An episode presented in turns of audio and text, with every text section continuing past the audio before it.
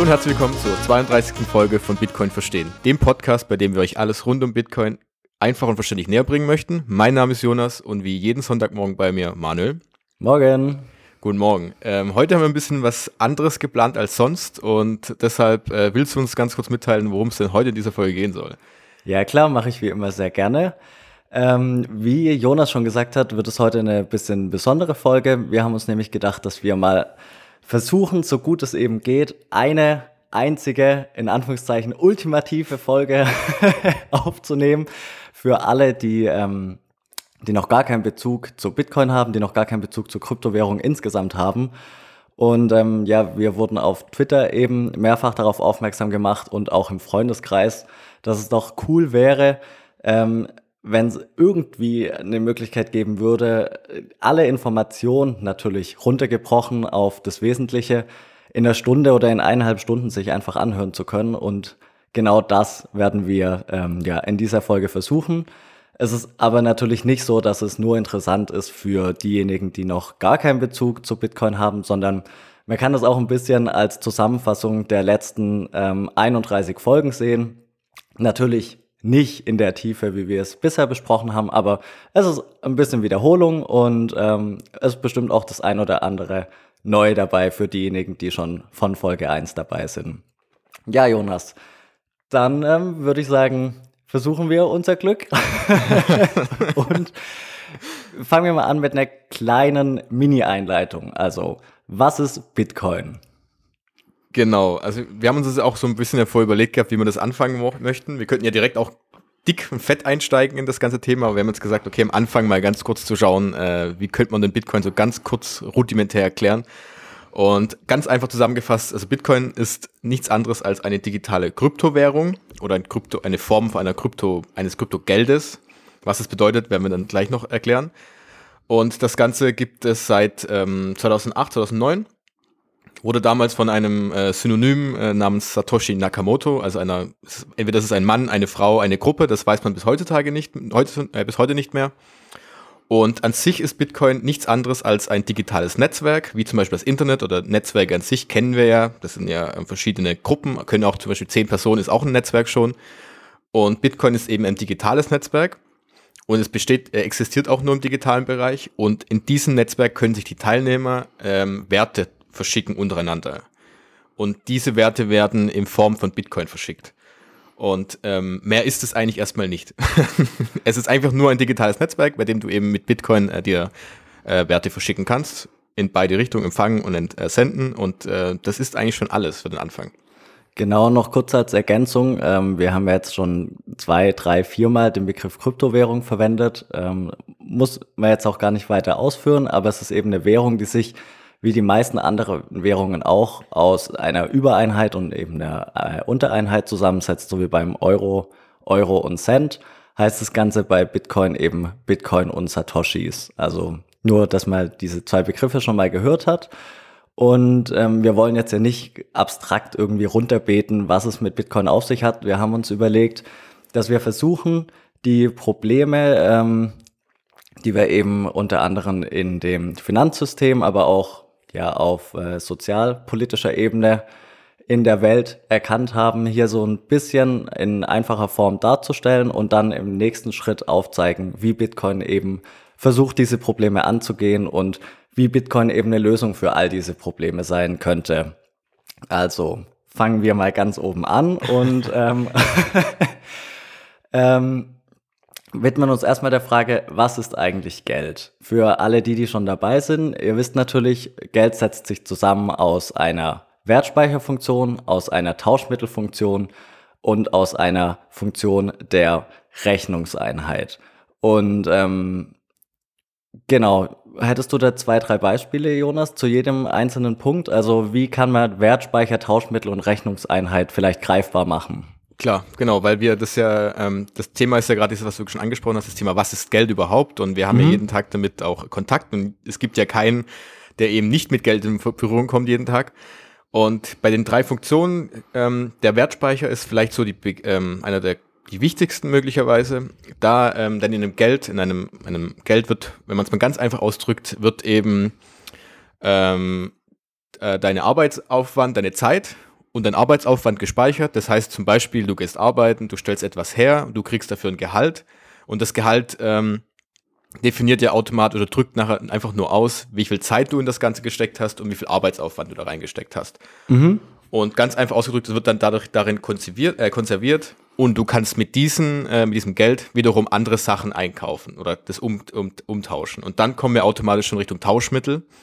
Denn diesen konservierten Wert kannst du natürlich gegen andere Produkte, Dienstleistungen eintauschen, die du wiederum nicht selber hergestellt hast die jemand für dich anderes, wie jemand anderes für dich hergestellt hat. Mhm. Und dieses Tauschmittel ist eben diese Funktion, die die meisten von uns mit Geld verbinden. Denn wir nehmen den Euro ja meistens, den wir in der Tasche haben, um eben den Euro gegen das berühmte Snickers im Supermarkt einzutauschen. Dann ist es ein klassisches Tauschmittel. Das ist Tauschmittelfunktion. Also deshalb sind der Wertspeicher und die Tauschmittelfunktion, die ergänzen sich ja beide so ein bisschen.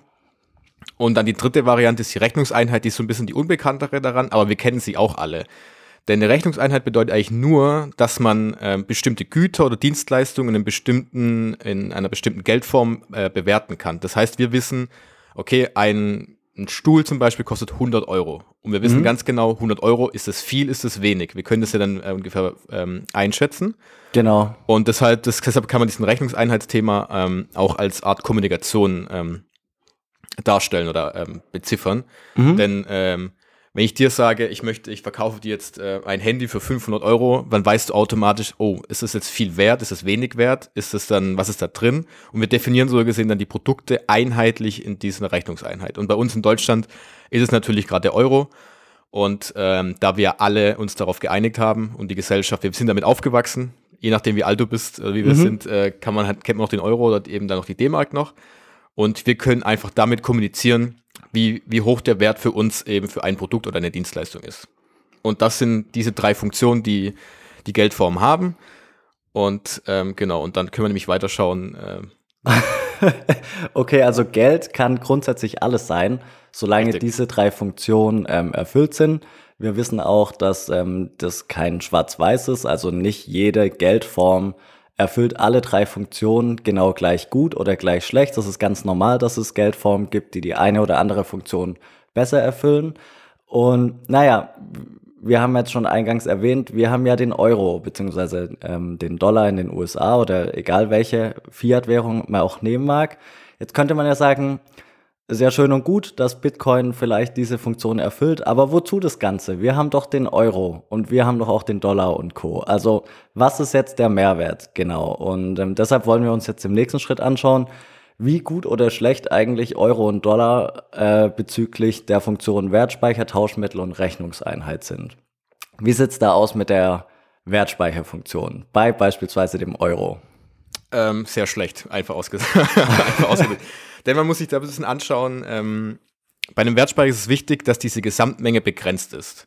Denn ähm, jetzt nehmen wir mal an, wir haben jetzt, jeder hat seinen Euro in der Tasche, einen davon, und ähm, du hast diese Gesamtmenge, wie viele Euro es denn überhaupt im Euroraum gibt. Das wissen wir gar nicht. Mhm. Es gibt keine Zahl, wir wissen nicht, wie viele Euro es überhaupt im Umlauf gibt. Und diese Menge kann nämlich dynamisch angepasst werden von der Zentralbank, die das Geld ja ausgibt. Und es gibt unterschiedliche Wege, wie es funktioniert, auch mit den Banken.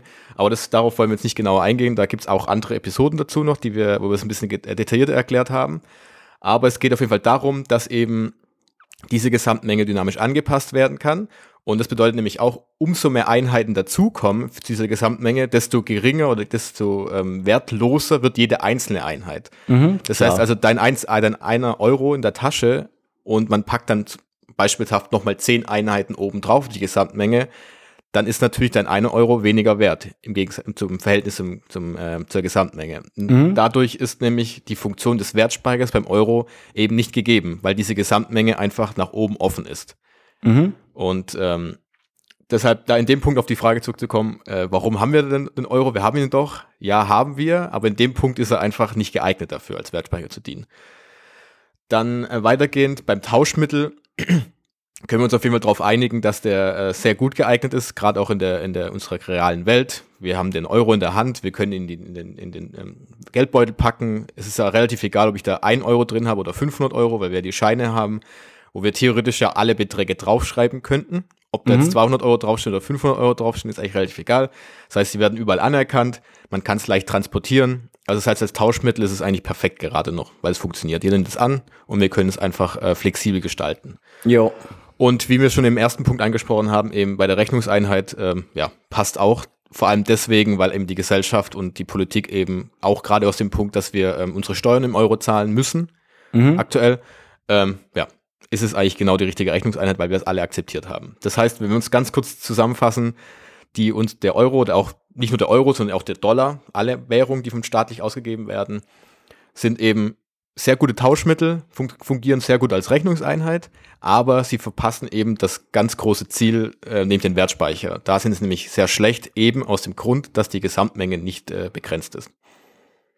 Ja, da kommen wir auch nachher nochmal drauf zu sprechen. Stichwort Inflation sprechen wir natürlich auch noch an.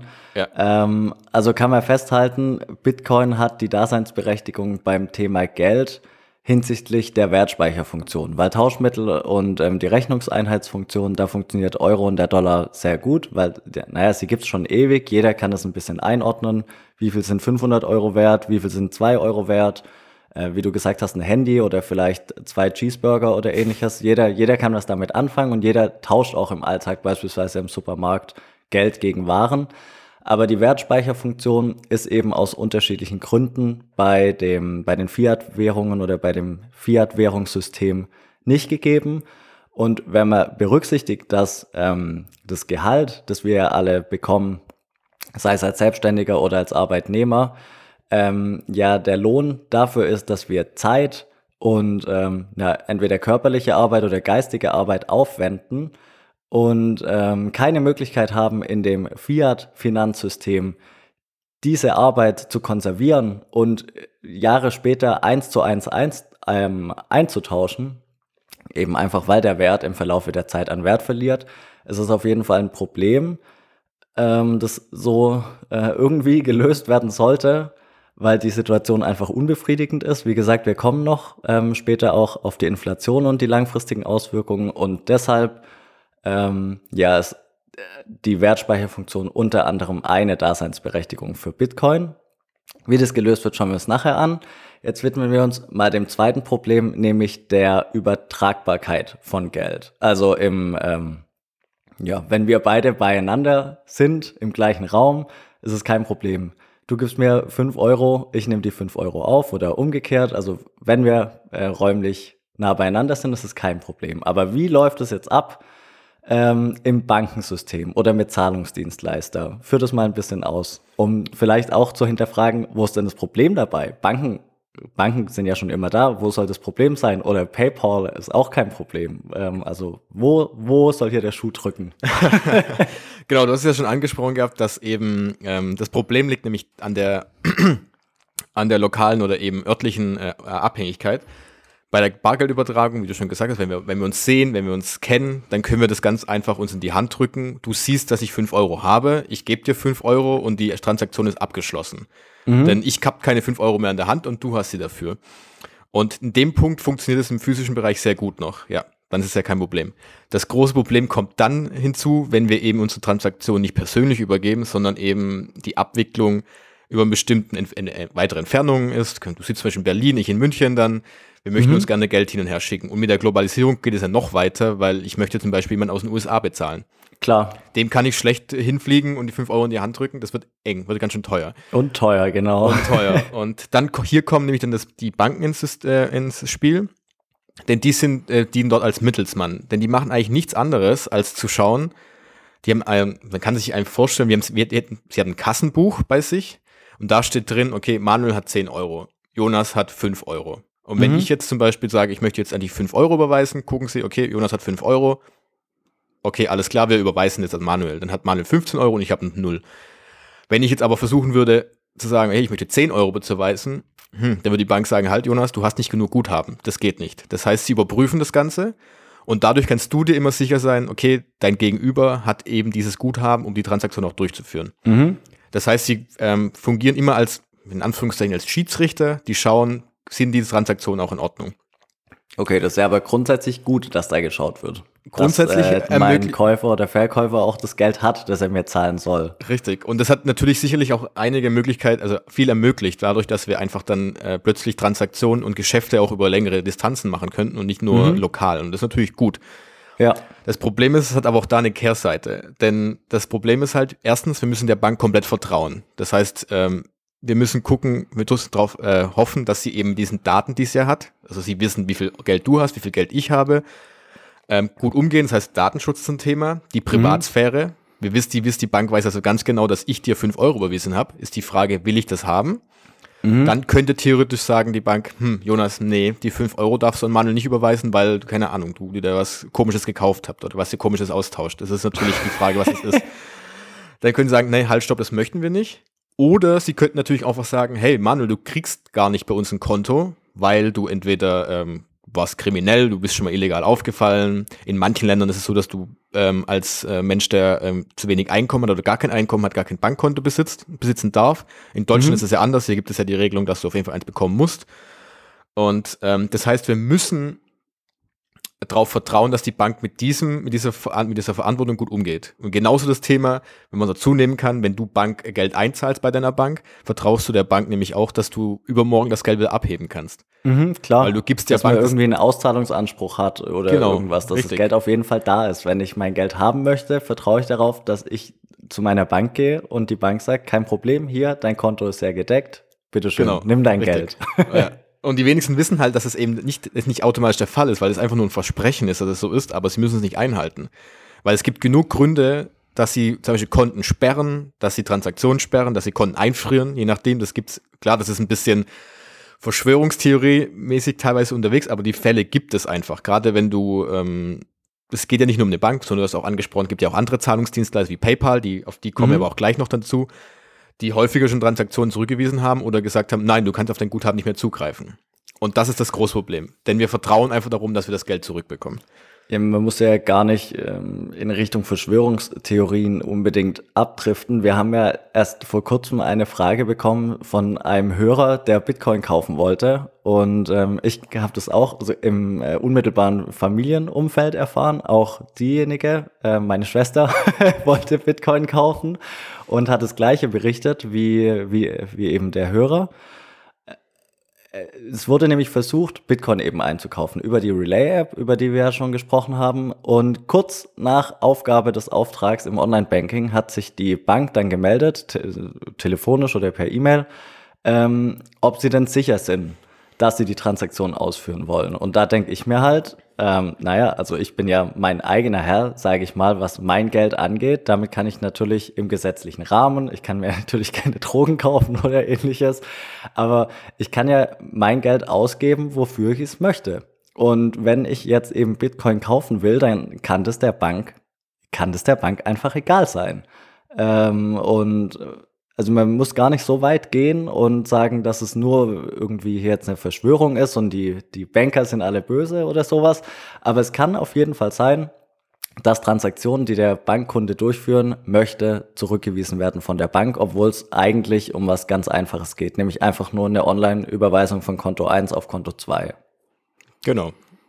Genau so ist also es. ist ja nicht mal, genau wie du gesagt hast, nicht immer das Extreme, sondern das ist auch der Alltag. Und äh, das muss man sich, glaube ich, so ein bisschen mal Gedanken darüber machen und einfach, ähm, der Punkt ist eben dieses Thema Vertrauen. Wir vertrauen der Bank.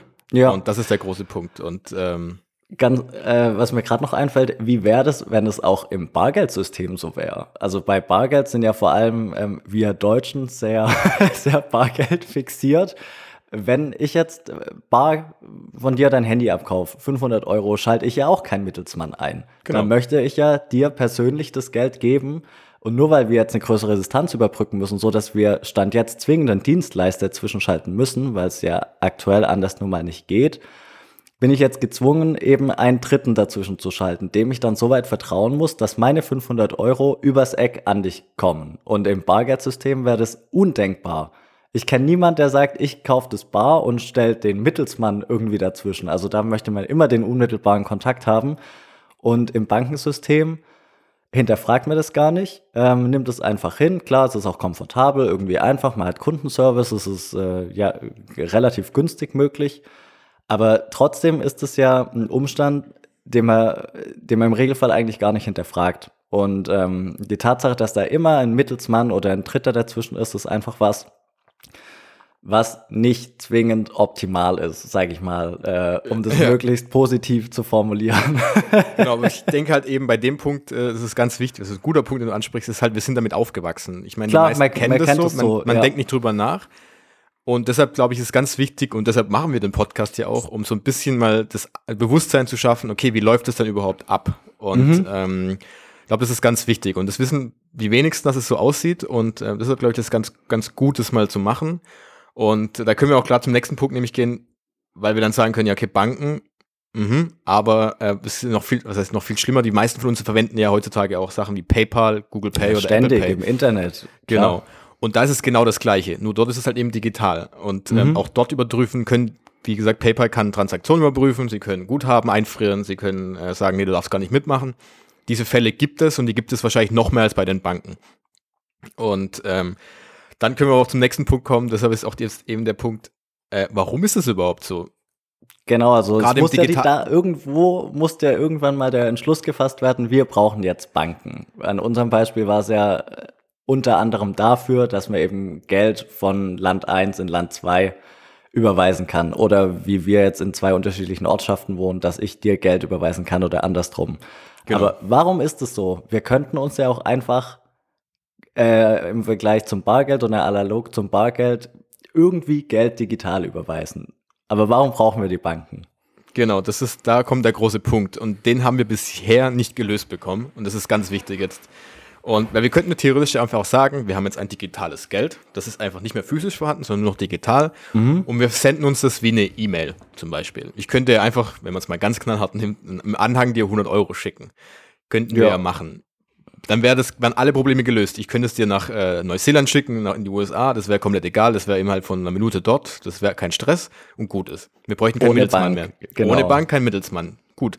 Das Problem ist aber halt, dass wir digitale Werte eben gerade das Beispiel E-Mail, wenn wir eine E-Mail verschicken und ich schicke dir ein Bild, dann schicke ich dir nicht das Bild selbst als Original, mhm. sondern dann habe ich eine Kopie und du eine Kopie. Genau. Und wenn man das mal ein bisschen weiterdenkt, beim Geld gibt es nämlich dann ein Problem, weil wenn ich dir 100 Euro schicke, habe ich die 100 Euro auch noch. Mhm. Und dann ist das komplette, äh, die ganze äh, Struktur eines Geldsystems zerstört, weil es funktioniert nicht mehr. Weil du kannst dir nicht sicher sein, dass ich das, die 100 Euro überhaupt habe dass ich die 100 Euro nicht doppelt ausgebe und dann passt es einfach nicht mehr. Das heißt, wir müssen, wir können uns gar nicht vertrauen, weil es nicht funktioniert. Ja. Also in der, in der ehrlichen Welt wäre es kein Problem. Angenommen, ich hätte auf meinem Konto 3000 Euro und kaufe von dir was in Wert von 500 Euro, könnte ich dir natürlich in deinem Beispiel per E-Mail diese 500 Euro schicken. Aber die ganze restliche Welt müsste darauf vertrauen, dass ich die 500 Euro von meinem Guthaben eben abziehe. Und naja, wenn wir alle ehrlich sind, sobald es ums Geld geht, ähm, ist das wahrscheinlich nicht bei allen, bei allen Mitbürgern der Fall. Und es wird natürlich dazu führen, dass die Geldmenge unendlich ausgeweitet werden würde.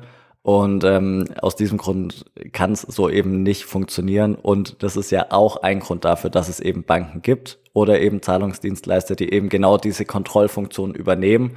Wie du gesagt hast, Stand jetzt oder bisher gab es einfach keine andere Möglichkeit. Also wir waren darauf angewiesen, dass es Zahlungsdienstleister oder Banken gibt. Aber jetzt, Stichwort Bitcoin, gibt, es, gibt es eben eine Möglichkeit. Ähm, schauen wir uns gleich nochmal an, wie das Bitcoin dann löst. Ähm, aber jetzt kommen wir zu einem weiteren Punkt, der uns eben ja auch am Herzen liegt, nämlich Ungerechtigkeit. Ungerechtigkeit zum einen bezogen auf ähm, ja, eine ungleiche Geldvergabe, auch auf eine soziale Ungleichheit in der Welt und auch auf ähm, ja, das Monopol der Zentralbanken.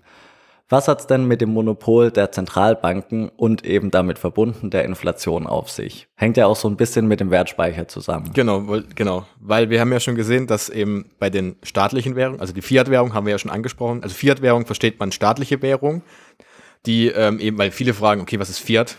Was hat das mhm. mit dem Auto zu tun am Anfang? Ist ja auch legitim. Ja, ja. Und ähm, darunter versteht man einfach nur, dass es staatlich ausgegebene Währungen sind, wie der Euro, der Dollar, die eben nicht an irgendetwas ähm, begrenztes gekoppelt sind. Weil früher, ganz kurzer Rückblick in die Historie, war eben zum Beispiel häufig Währung an Gold gekoppelt und wir wissen, Gold gibt es eben nur eine bestimmte Menge auf der Welt. Das mhm. heißt, da konnte man die Gesamtmenge nicht einfach flexibel nach oben öffnen. Und ähm, heutzutage ist es so, dass eben die Zentralbanken in Europa, die EZB, die können nämlich dann, haben die Verantwortung darüber, wie, wie die, diese, diese Geld Geldpolitik des Euros aussieht. Das heißt, sie bestimmen darüber, wie viel Geld im Umlauf ist, sie regeln das Ganze, sie versuchen das Ganze, sie können die Geldvergabe steuern. Das heißt, sie haben den kompletten, die komplette Entscheidungsgewalt darüber. Um das einfach auszudrücken. Klar, da gehört noch viel, viel mehr dazu, aber mhm. mehr brauchen wir erstmal gar nicht wissen. Und dann haben, hört man ja häufiger dabei diesen Punkt von der Inflation. Genau. Punkt, genau. Und dann vor allem diese, meistens dieses 2% Inflationsziel. Genau, die werden so in den Raum geworfen, ähm, so. als Gott gegeben, mehr oder genau. weniger. Das Brauchen wir unbedingt. So genau. muss es sein. und bei der Inflation geht es nämlich eben darum, dass es ähm, durch, diese, dass durch die Gesamtmenge, der die erhöht wird, ähm, ist es nämlich so, dass ähm, dadurch dann, ähm, wie soll man das einfach ausdrücken jetzt, dass die ähm, dein, dein Geld, was du in deiner Tasche hast, dadurch, dass die Menge sich immer erhöht, wird ja jede Einheit geringer, weniger wert. Das heißt, du kannst mit jeder Einheit auch weniger einkaufen. Also dadurch, dass sich die Gesamtmenge des Geldes erhöht, genau. wird der Anteil des Geldes im Geldbeutel weniger wert. Richtig, genau. Das heißt also, dein einer Euro, der dir gestern noch was gekauft hat, ein, bestimmten, ein bestimmtes Produkt, mhm. hat zum Beispiel nächstes Jahr bei einer bestimmten Inflation eben weniger Kaufkraft, mhm. weil dann die Preise ansteigen werden. Und dadurch ist die Idee dahinter ist, nämlich ähm, dadurch, dass dein Geld über Zeit weniger wert wird, soll es so angetrieben werden, dass du eben mehr ausgibst, weil du sagst, oh, wenn ich es heute noch ausgebe, dann kann ich mir mehr davon kaufen als zum Beispiel nächstes Jahr. Mhm. Und dadurch soll dieses dieser Konsum ange, angekurbelt werden. Das heißt, die Wirtschaft wird angekurbelt, Leute kaufen mehr, die Unternehmen machen mehr Geld, die Unternehmen können mehr Lohn auszahlen, etc., etc., etc. Das ist so die Idee dahinter, die immer äh, preisgegeben wird. Was natürlich ja. auf den ersten Punkt ganz gut, sich gut anhört. Hört sich eigentlich. sinnvoll an weil eigentlich, wenn alle davon profitieren. Win, win, win. Richtig, aber so ist es leider nicht. Denn das Problem ist halt eben dieser, diese Kaufkraftverlust. Das heißt, wie wir ja schon angesprochen haben, Kaufkraftverlust sollte ja dich anregen, damit du mehr kaufst. Bedeutet aber auch, was passiert mit deinem Geld, wenn du es eben nicht ausgibst. Also man soll dazu angeregt werden, jetzt zu kaufen. Jetzt, genau. Den Konsum nicht aufzuschieben, irgendwie auf nächste Woche oder in nächstes Jahr, sondern möglichst unmittelbar. Man verdient das Geld und soll es eben aufgrund der oder Ausfluss der Inflation ist eben, dass man möglichst schnell konsumiert und so das Geld zurückgibt in das Wirtschaftssystem, in den genau. Wirtschaftskreislauf. Genau, richtig. Und ähm, ist ja an sich, wie gesagt, richtig, aber das Problem ist halt, wenn du es nicht ausgibst, was passiert denn dann? Und wir haben da mal ein schönes Beispiel ein bisschen aus, rausgeholt. Und ähm, wie gesagt, das Inflationsziel sind diese 2%. Das ist mhm. das Ziel. Die Frage ist immer, ob das, ob sie es in den letzten Jahren erreichen, ist eher nicht so, ist eher gefühlt höher sogar noch. Und 2% klingt ja am Anfang so, naja, okay, 2%, das ist ja jetzt nicht ist wirklich nicht viel. viel. Äh, ja. Das macht ja mir nichts aus. Aber wenn man es mal runterrechnet, also wenn wir das Beispiel haben, wir haben jetzt, du erhältst jetzt einfach 1000 Euro mhm. im Jahr 2020. Ähm, und dann hast du im Jahr 2021 bei, nur bei einer Inflation von 2% sind es dann im nächsten Jahr ein Kaufkraftverlust eben von 20 Euro. Du hast also, du hast zwar noch deine 1000 Euro, aber du kannst umgerechnet nur noch für 980 Euro einkaufen. Mhm. Also deine 1000 Euro bleiben ja entweder in deinem Bargeld noch vorhanden oder auf deinem Konto. Das ist das Spannende Klar. daran. Man sieht es ja. nämlich nicht, dass es weniger wird, aber die Produkte werden teurer. Mhm. Das heißt, du kannst weniger damit kaufen. Und wenn man noch weiterrechnet, weiter fünf Jahre nach vorne, 2025, wären das dann noch 905 Euro knapp. Was schon da sind, sind schon fast 100 Euro weg nach Richtig. fünf Jahren. Das ist Und das Schlimme ist halt dabei, dass das ganze exponentielle, also für uns Mathematiker unter uns, das geht ja nicht linear durch, äh, ja, sondern das ähm, wird immer mehr. Das heißt also, in zehn Jahren hast du dann nur noch 820 Euro übrig und mhm. 2050, also in 30 Jahren, hast du halt nur noch 572, was nur fast durch die Hälfte ist davon. Ja. Nur, weil dieses Inflationsziel von 2% ist. Das bedeutet aber auch, diese Inflation kann auch höher sein. Die kann auch 3, 4, 5, 6 Prozent mal sein. Das bedeutet, dann geht das Ganze noch schneller. Und wenn man dann nochmal das Beispiel von Anfang mitnimmt, du gehst dafür arbeiten, du gehst dafür, nimmst deine Zeit, du gehst jeden Morgen hin, du gehst, gehst abends nach Hause, geistiges, körperliche Arbeit, die ist plötzlich dann in 10 Jahren oder in 30 Jahren gerechnet nur noch die Hälfte wert. Ja. Und das ist eigentlich nicht die Idee dahinter und das dürfte nicht sein. Ja, es ist ja auch, ähm, wenn man sich Gedanken macht um die Altersvorsorge problematisch, weil Zum man Beispiel. schließt ja einen Vertrag ab und natürlich sind es keine garantierten Zahlen, das ist keine garantierte Rendite, die einem dort versprochen wird, sind ja immer nur Prognosewerte. Trotzdem rechnet man ja damit, dass man plus minus ein paar Prozent ungefähr auf die Summe kommt, die man, die man da eben ja zum Vertragsschluss eben im Auge hat. Und wenn man jetzt einen Vertrag abschließt, man zahlt dann über 30 Jahre monatlichen Betrag, das wird angelegt und dir wird gesagt, so ungefähr mit 100, 200.000 Euro kannst du rechnen am Ende, dann hat man ja die 200.000 Euro Stand jetzt im Kopf. Aber zur Wahrheit gehört eben dazu, dass nur aufgrund der Inflation von den 2% diese 100.000 Euro im Jahr 2020 im Jahr 2060 oder 55, wenn man dann eben in Rente geht, einfach nur noch die Hälfte Wert haben. Also auf dem Bankkonto werden natürlich trotzdem die 100.000 Euro ausgewiesen. Aber die ganzen Produkte haben sich einfach vom Preis her fast verdoppelt bis dahin, nur aufgrund der Inflation. Und das ist einfach, ist irgendwo ja. schon gesponnen. Weil mit 200.000 würde ich mir denken, na gut, also da kann ich schon ein paar schöne Urlaube machen. aber, aber, wenn ich nur noch die Hälfte zur Verfügung habe, ist es ja was ganz anderes und nichts anderes ist es letztendlich. Und ähm, das führt eben dazu, dass die Anleger oder Anlegerinnen ähm, gezwungen werden, immer risikoreichere Anlageklassen oder Assets zu wählen. Und es kann ja irgendwo nicht sein, dass ich, ähm, wenn ich jetzt ein Mensch bin, der auf Sicherheit bedacht ist, letztlich mein Geld verliere, wenn ich nicht bereit bin, ein gewisses Risiko zu gehen, um eben in Aktien oder, ja, keine Ahnung, Aktien zu investieren, ETS zu investieren, in irgendwelche Derivate, irgendwas Gehebeltes. Also wenn ich nennenswerte Rendite erwirtschaften möchte, muss ich ein Risiko eingehen und das kann ja nicht Sinn der Sache sein. Und nicht alle haben die Möglichkeit, irgendwie eine Immobilie zu kaufen und dort eben davon zu profitieren, dass auch die Immobilienpreise immer weiter steigen. Also es ist, ist einfach ein Stück weit ungerecht mit diesen zwei Prozent, weil die Leute, die weniger Geld zur Verfügung haben, kommen damit natürlich schlechter klar als die Leute, die mehr zur Verfügung haben. Klar, und du hast halt auch vor allem den Punkt, dass es eigentlich rein psychologisch und rational gedacht, es darf nicht sein, dass wenn du auf Sicherheit gehst, dass du bestraft wirst dafür.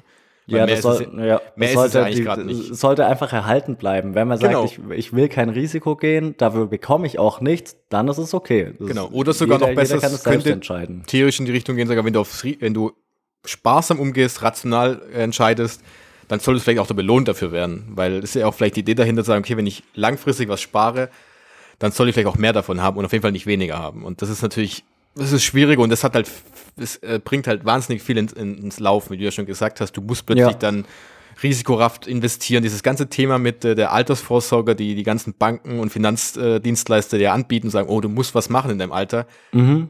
Die kommen nur daher. Mehr ist es nicht. Mhm. Die kommen nur deswegen. Dieses ganze Thema mit, du musst in Fonds investieren, du musst was für die Altersvorsorge machen, äh, resultiert einfach nur aus diesem Punkt. Und mehr ist es nicht. Und das muss ich mal wirklich ein bisschen durch den Kopf gehen lassen, warum, welche Auswirkungen das eigentlich auf unser ganzes Leben, unsere ganze Gesellschaft hat. Und das ja, man, ist schon verrückt. Man muss halt einfach darauf vertrauen, dass die ähm, Geldpolitik, egal ob das jetzt eine lokale Geldpolitik ist in dem jeweiligen Land oder jetzt in einem größeren Gebiet wie jetzt dem Euroraum durch die Zentralbanken vorgegeben, dass die Entscheidungsträger einfach verantwortungsvoll mit der Verantwortung umgehen, die sie eben haben.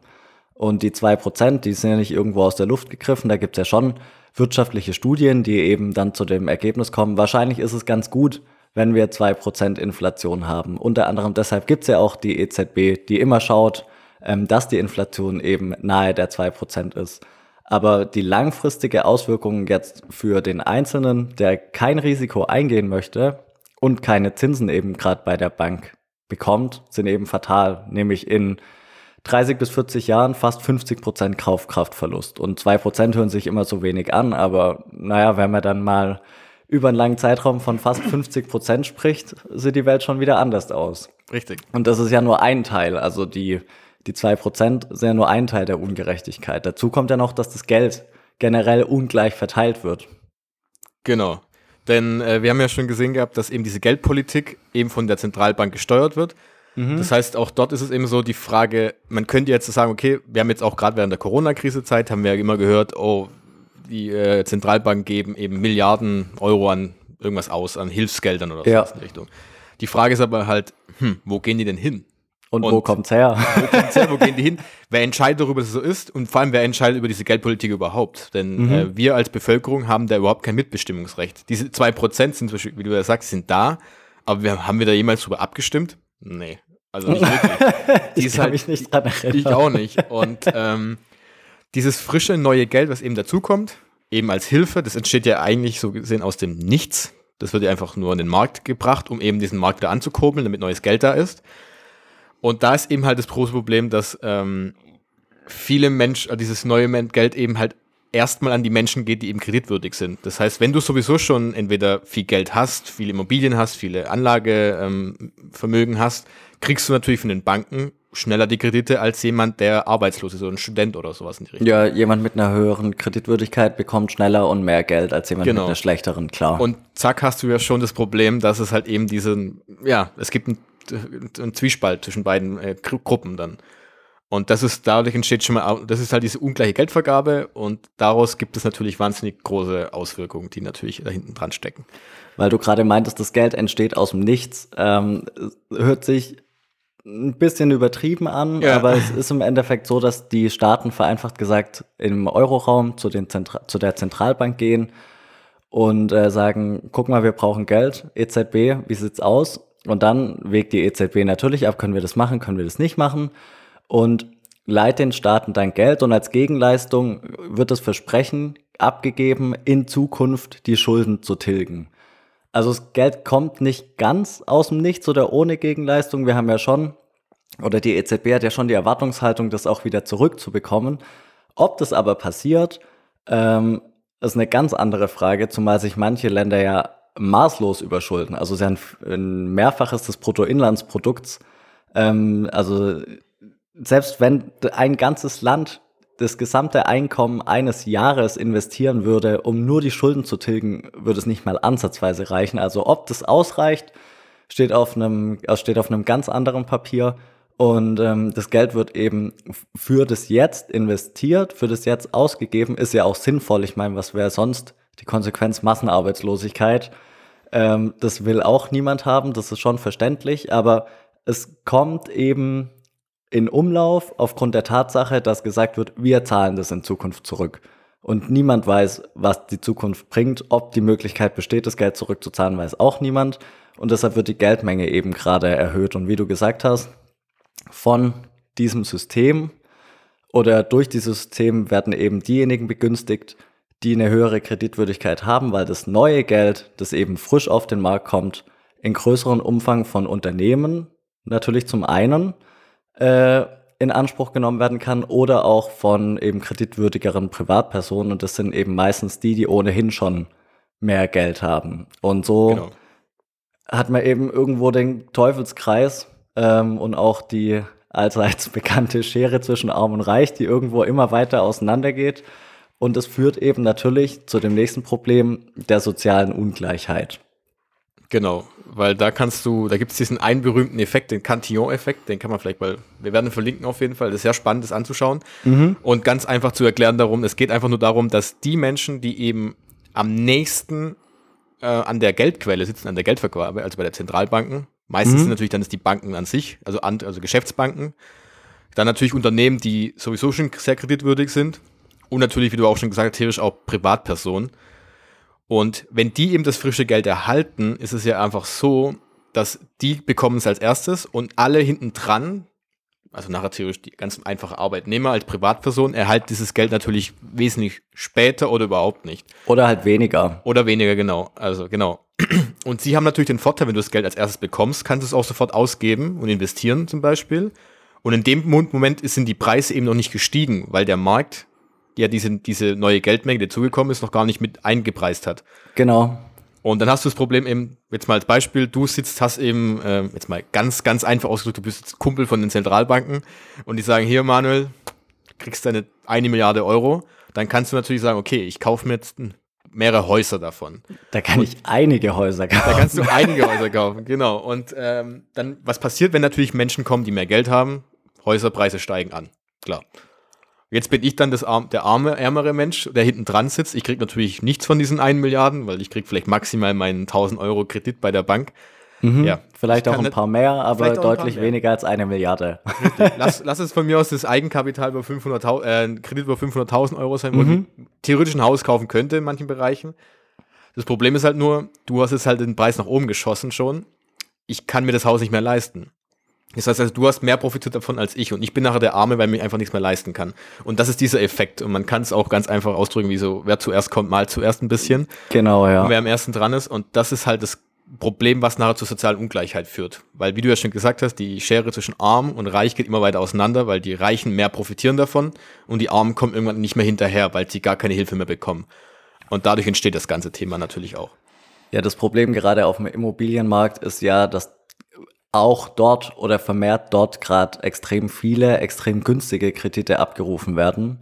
Das heißt, es ist verhältnismäßig viel Geld in einem Markt da, das davor nicht da war. Und es ist einfach ja. immer so, dass Geld, das auf ein gleichbleibendes Angebot trifft, immer inflationär wirkt. Wenn mehr Geld zur Verfügung ist, steigen die Preise. Und genau. wenn man jetzt eben wohlhabender ist und eben damit auch kreditwürdiger, habe ich halt mehr neues Geld, das ich in dem gleichen Markt investieren kann vielleicht sogar auch früher, als jemand, der eben weniger Geld hat oder eine niedrigere Kreditwürdigkeit ausweist. Und ähm, derjenige, der halt mehr hat, profitiert dann nicht nur früher, sondern auch in einem viel größeren Ausmaß davon als jemand, der weniger hat. Ähm, und das gilt für eben alle Märkte. Beim Immobilienmarkt sehen wir es eben alle jeden Tag, weil wir entweder damit konfrontiert werden, dass die Mieten steigen oder auch, wenn man vielleicht äh, zu den Glücklichen gehört, die ausreichend Geld haben, um sich eine Wohnung oder ein Haus zu kaufen, dann sieht man auch dort, dass die Immobilienpreise insgesamt steigen. Ich meine, man muss ja nur die Preise vergleichen von vor 10, 12 Jahren mit heute. Das ist jenseits von Gut und Böse, was da teilweise aufgerufen wird für eine Zwei-Zimmer-Wohnung. Also es ist schon echt heftig. Und das ist eben auch Ausfluss der Geldpolitik, vor allem der Niedrigzinspolitik. Genau, und weil ja, weil man ja sagen kann, es gibt nicht mehr Menschen, die plötzlich mehr wohnen wollen, Mhm. Und es gibt ja auch nicht, die Menschen arbeiten nicht plötzlich wahnsinnig viel mehr, damit sie mehr Geld, äh, mehr Gehalt ja. bekommen und einfach mehr ja. Geld. Das heißt, das Geld muss ja irgendwo hergekommen sein. Mhm. Und ähm, das kann zum großen Teil eigentlich nur aus diesem, wie du das sagst, diese günstige ähm, Zinspolitik und die Kredit, äh, Kreditvergabe ähm, ist eben halt ein großes, äh, großes Resultat oder resultiert daraus eben dann. Und ja, es ist, halt auch, es ist halt auch intransparent im Endeffekt. Also nochmal, wir finden das natürlich gut, dass den ähm, Menschen und Firmen geholfen wird in der aktuellen Zeit. Ähm, Massenarbeitslosigkeit mag niemand. Kurzarbeit ist da ja gerade ähm, das Mittel der Wahl, das ist ja auch gut. Aber es ist einfach intransparent, wenn wir als Bürger nur gesagt bekommen, hier wurden jetzt so und so viele Milliarden investiert. Ähm, oder ähm, was hat der Scholz gesagt irgendwie, wir haben jetzt die Bazooka ausgepackt oder sowas. Ist ja schön und gut, aber wo geht das Geld hin? Das wissen wir nicht. Wir wissen, dass es irgendwie wohl in die Wirtschaft investiert wird. Aber wie genau das abläuft, weiß niemand. Aber die Konsequenz daraus, dass es jetzt mehr Geld im Umlauf gibt als zuvor und der einzelne Euro eben weniger wert ist, das äh, bekommen wir alle zu spüren. Sei es auf dem Immobilienmarkt oder Langfristig besteht natürlich auch die Gefahr dann ganz normal im Supermarkt. Was wir jetzt nicht hoffen, dass die Inflation wirklich in das normale Leben, sage ich mal, ausstrahlt. Genau. Ja. Wir, wie du schon gesagt hast, wir vertrauen halt da komplett drauf. Ja. Und ähm, genau, um das Ganze noch dann diesen Punkt abzuschließen, bis jetzt haben wir nur über den Euroraum gesprochen, mhm. meistens also über uns selbst, aber man kann das ja noch ein bisschen weiter gucken, denn diese staatlichen Währungen gibt es ja überall auf, die, überall auf dieser Welt. Und ja, dort klar. ist eben so, dass es eben noch ein komplett anderes Ausmaß ist. Das sind zwei Prozent ein Witz, wenn man es mal so ausdrückt. Wie ja, zum Beispiel wir, wir alle sind hier privilegierte Menschen in einem privilegierten Land. Also genau. da, da muss man, muss man sich nichts vormachen. Nein, in anderen Ländern ist es ganz anders. Richtig. Also gerade zum Beispiel, wer es vielleicht mitbekommen hat, gerade Venezuela oder Simbabwe sind ja so große Punkte, bei dem eben halt dann die Inflation nicht nur 2% beträgt, sondern teilweise die Hyperinflation schon eingetreten ist, mhm. wo du dann im, ich weiß nicht, wie hoch die Zahlen nochmal sind im Jahr, wo du halt eben dann nicht nur die ähm, 2% in einem Jahr verlierst, sondern eben teilweise über die Hälfte in einem Jahr oder sogar noch mehr an deinem. Viel mehr, das war äh, innerhalb, ein, innerhalb eines Monats ist da schon alles weg. Genau, ja auf jeden Fall brutal viel. Unvorstellbare Mengen und ähm, da ist halt das Problem, dass diese die Währungen halt einfach sehr viel schwächer sind als unser Euro 6500 Prozent. ich habe es gerade kurz nachgeguckt. Okay, in einem Jahr. Ja, dann äh, ist es ein bisschen was anderes als bei uns. Mhm. Und das ist halt einfach der Grund dafür, dass eben dann die Staaten halt noch schlechter damit umgegangen sind, die Geldpolitik da eben halt noch krasser ist, noch mehr Geld ausgegeben haben. Und das Problem ist halt dort, du kannst halt dafür, dass du was äh, arbeitest, dein Erspartes, der, die Wertspeicherfunktion ist halt überhaupt nicht mehr gegeben. Du kriegst dein Geld heute und musst es eigentlich theoretisch jetzt schon wieder ausgeben, damit es ja. überhaupt noch einen Wert hat. Und ähm, dann hast du halt das Problem, deshalb gehen, ähm, retten sich halt diese Menschen meistens in den Dollar oder den Euro, weil sie einfach äh, das so ein bisschen als sicheren Hafen ansehen. Weil sie sagen, okay, hey, wenn ich einen Euro habe, dann verliert es halt nicht so viel, als ich, wenn ich jetzt meinen venezuelischen Bolivar, glaube ich, was. Mhm, genau. genau. Ja. Geografie. sehr gut, sehr gut. Ähm, genau, aber das Problem ist halt entweder das verbieten das die Regierung natürlich dann als Privatleute zu bekommen, äh, dass Privatleute den Dollar, den Euro kaufen können. Es ist meistens halt dann noch schwieriger, ähm, es ist teuer, es ist wahnsinnig schwer, das zu kaufen, es ist meistens illegal. Das heißt, du hast ein Riesenproblem. Und, äh, und was da eben noch dazu kommt, was, ich, was uns wahnsinnig fasziniert hat, eben auch gerade beim Thema Bankensystem, was auch wiederum soziale Ungleichheit weltweit ja generiert, ist eben, dass es immer noch zwischen 1,5 und 2,5 Milliarden Menschen gar keinen Zugang zum Bankensystem haben. Ja, zumindest das heißt, ohne Bankkonto. Also je genau. nach Quelle ist es eine starke Milliarde oder bis zu zweieinhalb Milliarden Menschen auf der Welt. Ja. Und das ist einfach ein extrem hoher Anteil der Weltbevölkerung, die gar nicht, die gar nicht teilhaben können. Und das ist verrückt. Darüber macht man sich hier, also ich kenne niemanden, der sich darüber großartige nee. Gedanken macht, weil das Banksystem so normal ist, wie dass ich Wasser trinken muss, wenn ich Durst habe oder ein Brot esse, wenn ich Hunger habe. Das, das genau. gehört einfach dazu. Und dass da wirklich so ein hoher Anteil der äh, Weltbevölkerung gar nicht, gar nicht ja, mitmachen kann, das ist einfach verrückt, finde ich.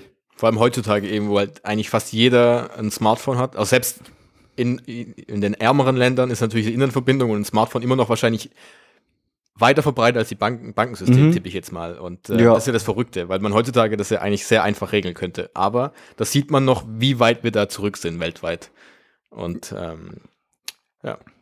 Schon. Ja, was auch noch dazu kommt, ähm, wir haben es ja vorher kurz angesprochen, dass Banken und auch Zahlungsdienstleister Transaktionen zurückweisen können. Auch da, wir sind, wie gesagt, in einem privilegierten Land. Äh, hier geht ja alles in ja, relativ geordneten Bahnen ab. Es gibt ja kaum irgendwie Chaos oder Rebellion oder ähnliches. Es funktioniert ja eigentlich alles weitestgehend glatt.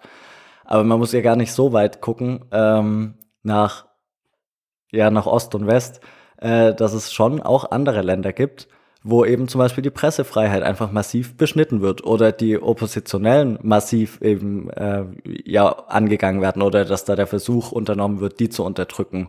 Und dort ermöglicht eben das Bankensystem, ähm, dass diejenigen Leute dann zum Beispiel kein Geld mehr bekommen können. Es reicht ja schon, wenn ein Staat zur Bank sagt und sagt, liebe Bank, wenn ihr Person XY ermöglicht, ein Konto eben zu eröffnen, dann entziehen wir euch die Banklizenz oder ähnliches. Und was macht die Bank? Die ist natürlich darauf ausgelegt, Geld zu verdienen, kann natürlich dann die eine Person oder die eine Gruppe ganz einfach ausschließen oder Konten einfrieren oder alles Mögliche. Und es müssen ja nicht immer Terroristen sein, die da unterstützt werden. Das ist ja auch ein positiver Effekt, wenn man jetzt weiß, Gruppe 1, 2, 3 hat vor, einen Anschlag zu machen. Die denen die Geldmittel zu streichen, ist natürlich wünschenswert.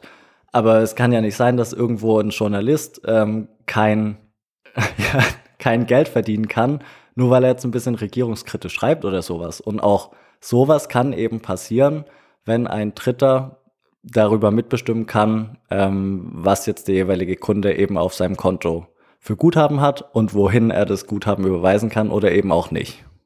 Genau. Und ähm, ich glaube, mit dem Punkt kann man diesen ab den ersten Abschnitt, glaube ich, mal abschließen so ein bisschen und zusammenfassen. Ja, es war jetzt auch ziemlich düster. Jetzt widmen wir uns wieder genau, und, Themen. Äh, genau, um, um, das ganz kurz zusammenzufassen, so ein bisschen, glaube ich, ist es wichtig zu sehen, eben erstens, dass einfach Geld so eine wahnsinnig große Rolle in unserem Leben spielt, weil jeder Tag täglich damit zu tun hat. Mhm. Fast jede Transaktion, die wir durchführen, hat irgendwas mit Geld zu tun. Miete, Gehalt, Arbeiten, allem drum und dran. Und dass wir dann eben ein wahnsinnig großes Vertrauen in erstens in die Zentralbank in sich legen, damit sie eben verantwortungsvoll mit dieser Aufgabe umgehen, die Geldmenge eben nicht zu erhöhen, damit dieses Wertspeicherthema nicht zu krass aus, auseinandergenommen wird, weil wir alle betroffen sind davon. Mhm. Und dadurch dann ergibt sich meistens natürlich, oder kann es natürlich die Auswirkungen haben, dass es eben zu sozialen Ungleichheiten kommt. Eben einerseits durch diese Inflation, die soziale Ungleichheit und eben durch diese ja, ungerechte Geldvergabe oder was heißt intransparente Geldvergabe und drittens natürlich, wie du gesagt hast, ähm, gerade die Banken haben halt einen großen Einfluss darauf, wenn eben jemand, wenn die Banken dir eben die Möglichkeit wegnehmen, an diesem ganzen Bankensystem teilzunehmen. Indem sie zum Beispiel Transaktionen zurückweisen, die dein Guthaben einfrieren, hast du einfach keine Möglichkeit, dein normales Leben durchzuführen. Klar, Deutschland ist da ein bisschen rausgenommen, aber weltweit ist es immer noch ein wahnsinnig großes Problem. Mhm. Das heißt, äh, wir haben gesehen, es sind schon einige Probleme am Start, die wir aktuell im Finanzsystem noch haben. Puh, alles klar, das war jetzt ziemlich düster und ziemlich lang. Dann kommen wir jetzt doch zu freudigeren Themen, nämlich wie kann Bitcoin die ganzen angesprochenen Probleme lösen? Oder kann das Bitcoin überhaupt? Beziehungsweise, um das vorwegzunehmen, Bitcoin kann das unter bestimmten Voraussetzungen und wir schauen uns jetzt noch an, wie Bitcoin diese Probleme eben lösen kann. Fangen wir doch an mit dem Wertspeicher, mit der Wertspeicherfunktion. Wie sieht es da bei Bitcoin aus? Also wir haben ja gesehen, bei den Fiat-Währungen, den Euro, hast du eben äh, das Problem, dass sie eben keine begrenzte Gesamtmenge haben. Das heißt, sie können mhm. dynamisch angepasst werden. Und bei Bitcoin ist es eben das komplette Gegenteil davon. Denn beim Bitcoin-Netzwerk, in dem Netzwerk an sich haben wir, haben wir ja schon gehört, dass man eben im Netzwerk äh, Werte verschicken kann in Form von Bitcoin. Und diese mhm. Anzahl der Bitcoin ist eben auf maximal 21 Millionen begrenzt. Und jo. mehr wird es niemals geben. Und das ist safe, das ist durch. und ähm, das Interessante war, und das, wie du schon gesagt hast, ein Bitcoin kannst du eben dann nochmal in Satoshis unterteilen, so werden die genannt. Und ein Bitcoin kann man nämlich in 100 Millionen Satoshis unterteilen. Und für alle, die jetzt nachher auf jeden Fall möglicherweise kaufen wollen, ihr könnt auch eine Million Satoshis kaufen. Ihr müsst nicht einen Bitcoin kaufen. Das ist auch so ein ganz. Oder auch einen. Ja, ist egal. Aber also, weil der Punkt, viele gucken sich den Preis an und denken sich, oh, ich kann mir niemals einen Bitcoin kaufen. Ja, nein, du kannst mhm. es aufteilen. Du kannst auch für 10 Euro Bitcoin kaufen. Nur so am Rande mal. ja, ja. Genau. Und beim Bitcoin-Netzwerk ist es eben so, dass es dort so ist, dass es ähm, Regeln gibt, Art Spielregeln. Bei einem Netzwerk eben, kann sich vorstellen wie ein Monopoly-Spiel. Wir haben Spielregeln, auf die sich alle geeinigt haben. Das heißt, machst du bei dem Netzwerk mit, akzeptierst du automatisch diese Regeln.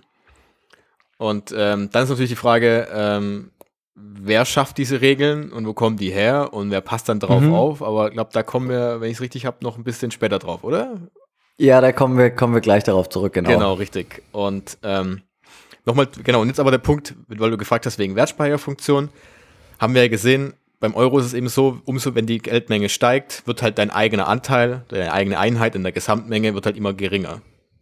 Hat einen immer geringeren Wert. Klar. Und das ist natürlich nicht gut. Ja. Und beim Bitcoin ist nämlich der Vorteil, dadurch, dass es immer 21 Millionen sind, jetzt mal rein beispielhaft, du hast einen Bitcoin jetzt in, du besitzt einen Bitcoin, dann hast, weißt du zu jeder Zeit safe, okay, hey, es wird niemals mehr sein als äh, ein Bitcoin von 21 Millionen. Also 21 Millionen genau, Bitcoin. Man, man hat immer ein 21 Millionstel Richtig, von allem. Genau. Und beim Beispiel Euro war das dann so, dass man plötzlich sagt, es gibt nicht nur 21 Millionen, sondern wir verdoppeln das Ganze jetzt, machen jetzt dann 42 draus und zack, hast du noch die Hälfte davon.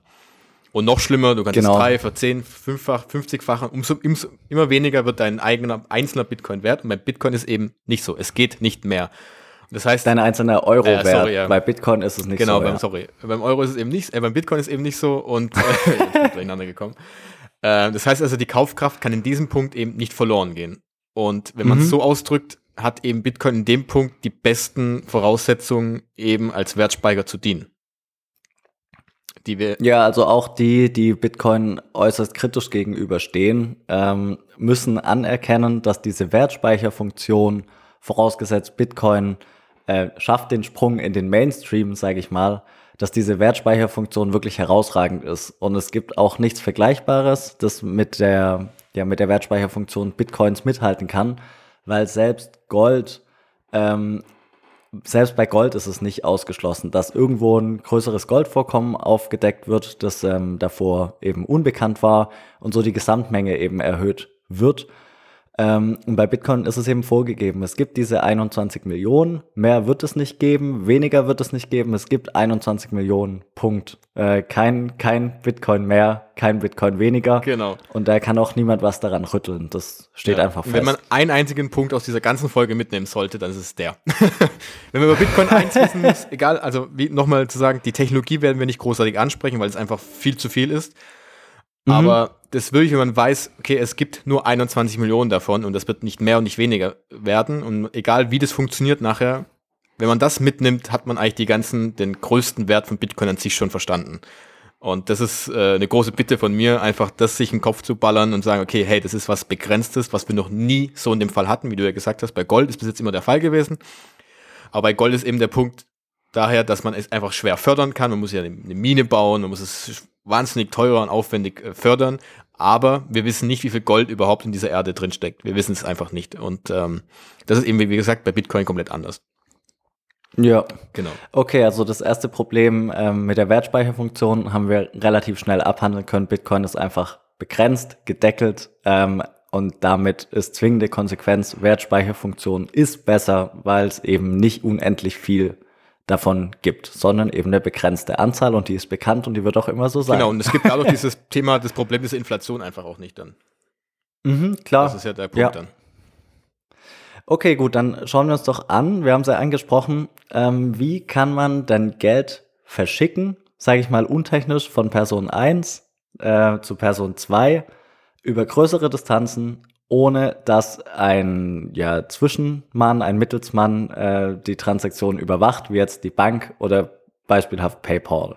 Ja, gerade bei Bitcoin ist eben das Problem, Bitcoin ist eben nur im digitalen Werten vorhanden. Das heißt, ich kann dir schlecht einen Bitcoin einfach so in die Hand drücken.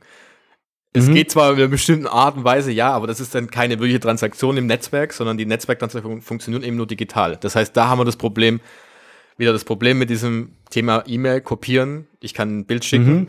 Und das nennt sich übrigens auch das Double Spend Problem, also das doppelte Ausgabenproblem so ein bisschen, weil ich ja theoretisch mhm. dann Geld, äh, die Geldeinheit doppelt ausgeben könnte, weil ich es einfach kopiere.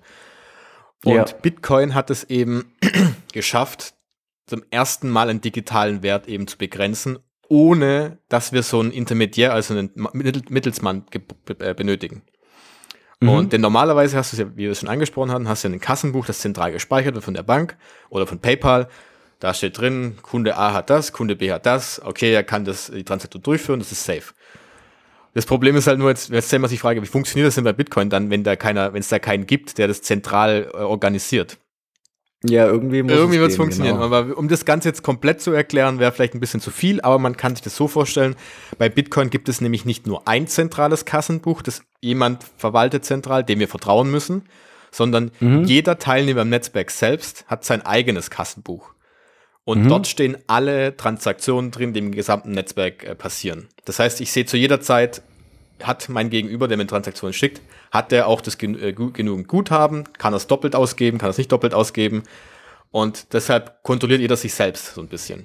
Oder jeder kontrolliert das Ganze. Und, und alle, und alle anderen. anderen. genau. Und er muss, du musst niemandem vertrauen deswegen.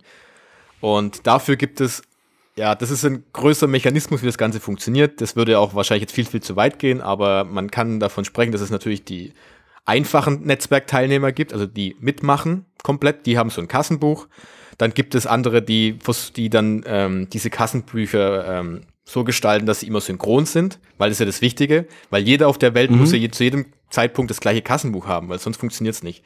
Und dafür sind manche ähm, eben spezielle Teilnehmer dafür zuständig. Und dann gibt es wiederum andere Teilnehmer, die eben gucken, dass ähm, die wiederum diese Teilnehmer auch überprüfen, die als Schiedsrichter fungieren und sagen, okay, hey, habt ihr das auch richtig überprüft? Mhm. Und schlussendlich ist eben so, ich muss niemandem anderen vertrauen im Netzwerk, sondern eigentlich nur mir selbst. Und das ist das, der große Unterschied zu dem Thema Geldpolitik in der Zentralbank. Ja, also es gibt halt, wie du gesagt hast, vereinfacht gesagt, drei genau. Arten von Netzwerkteilnehmern. Einmal die ganz normalen Netzwerkteilnehmer, die einfach nur mitmachen wollen, die einfach nur äh, ihr Geld von A nach B schicken wollen. Dann gibt es die Netzwerkteilnehmer, die dafür zuständig sind, dass dieser Vorgang eben durchgeführt werden kann.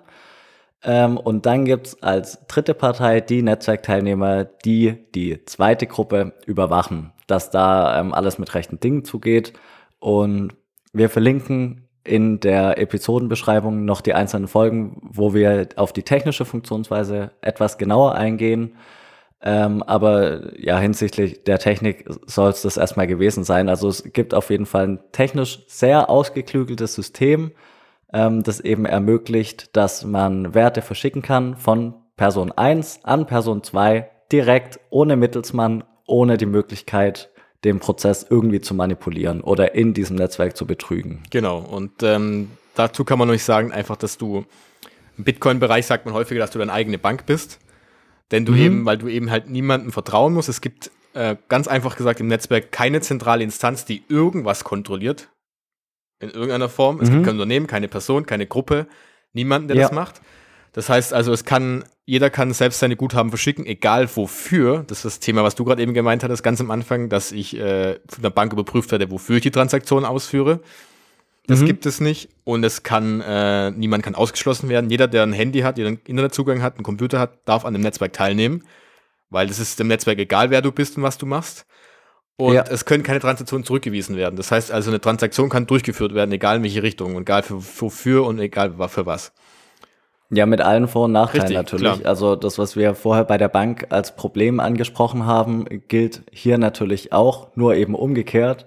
So wie die positive Seite einer Bank ist, dass äh, Konten von Terroristen gesperrt werden können, kann das eben im Bitcoin-Netzwerk nicht geschehen.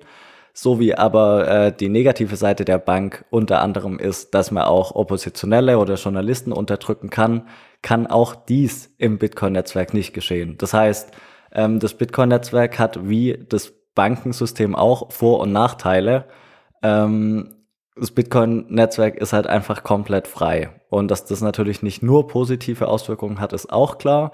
Aber die positiven Auswirkungen sind auf jeden Fall beachtlich, insbesondere wenn man die Probleme berücksichtigt, die eben unser Finanzsystem uns eben allen aufbürdet. Genau.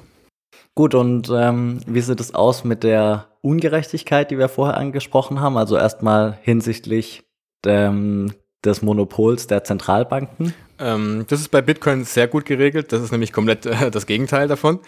Denn im aktuellen Finanzsystem haben wir eben die Zentralbank als zentrale, äh, zentraler Punkt, der eben alles regelt. Wir müssen dem komplett vertrauen.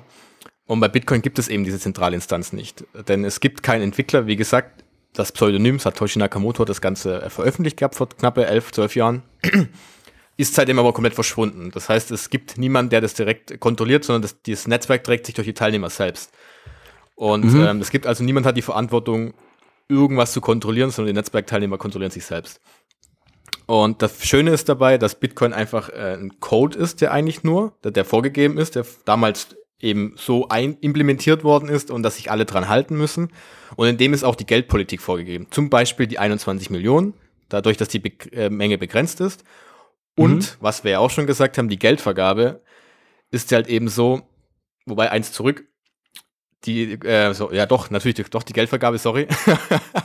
die ja bei der, Ganz langsam. Die bei der Zentralbank ja äh, intransparent ist, weil wir nicht wissen, wo es hingeht, wie viel es ist und wie viel da pro Monat hinzukommt zum Beispiel. Wissen wir ja einfach nicht. Mhm. Werden wir auch nie erfahren. Ja, ja. Und beim Bitcoin ist es eben anders. Da wird, ist es nämlich genau vorgegeben, wie viel Bitcoin denn pro bestimmter Zeiteinheit dem Netzwerk zu, hinzugefügt werden.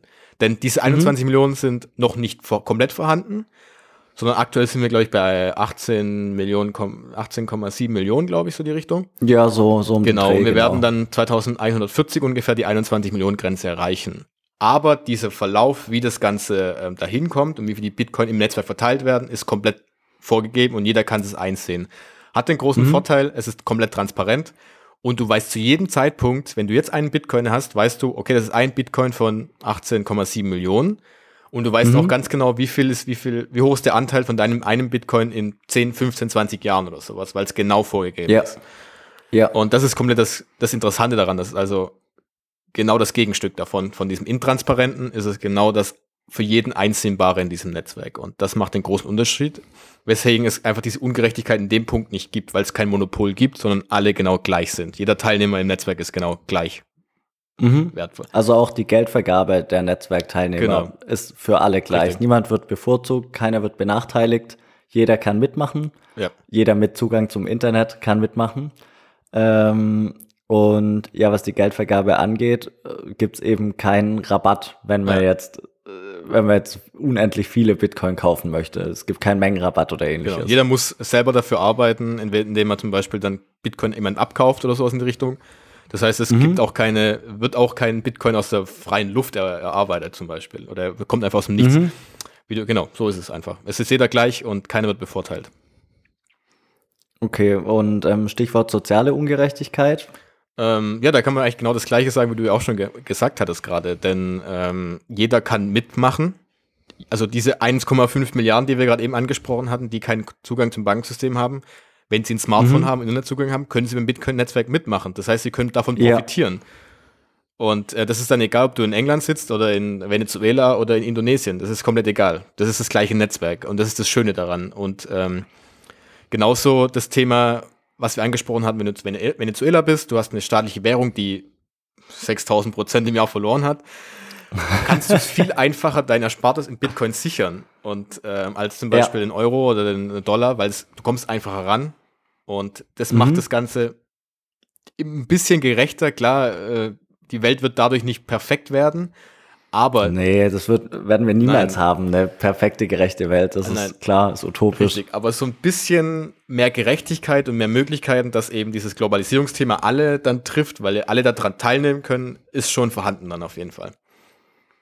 Ja, man muss sich halt, muss sich halt mal vorstellen, ähm, wie das abläuft in ärmeren Ländern. Ich meine, die äh, Chancen sind eh schon deutlich schlechter als bei uns jetzt, ähm, was Bildung angeht, was, was allgemein den ganzen Lebensstandard angeht. Und wenn es in so einem Land jemand schaffen sollte, ähm, ja eine gute Ausbildung zu erlangen ähm, und einen guten, für dortige Verhältnisse gut bezahlten Job zu bekommen, dann verdient er ja trotzdem nur die Landeswährung. Natürlich ist es, wie du gesagt hast, sie können dann die Landeswährung in Dollar oder ähm, ich wollte, wollte schon Bitcoin sagen, äh, Dollar oder Euro oder auch Gold tauschen. Aber ähm, wir kennen natürlich nicht die Regularien in den jeweiligen Ländern, aber hier ist es ja auch so, dass man ab einem bestimmten Betrag, ähm, den man jetzt von Euro in Gold tauschen möchte, dann auch angeben muss, wer man selbst eben ist. Und äh, so wird es dort auch sein. Und ähm, naja, die Konsequenz ist halt, dass das hart erarbeitete Geld dort, äh, jetzt Venezuela ist natürlich ein übertriebenes Beispiel, aber ich meine, die Türkei hat auch um die 16% Inflation. Ähm, und das ähm, ist ja auch ist ja auch schon beachtlich, dass die Leute dort eben keine Möglichkeit haben, ihr Geld eben zu konservieren, wenn sie nicht ins Risiko gehen wollen. Genauso wie wir hier auch, nur wir haben eben nur die 2%. 16% oder 6.500% ist natürlich ein Vielfaches und macht die negativen Auswirkungen, die wir oben besprochen haben, natürlich noch deutlich schlimmer. Also wenn die Leute dort in 30 Jahren knapp 50% der Kaufkraft verlieren würden, würden sie wahrscheinlich in die Hände klatschen und sich freuen, aber so ist es halt, so ist es halt nicht.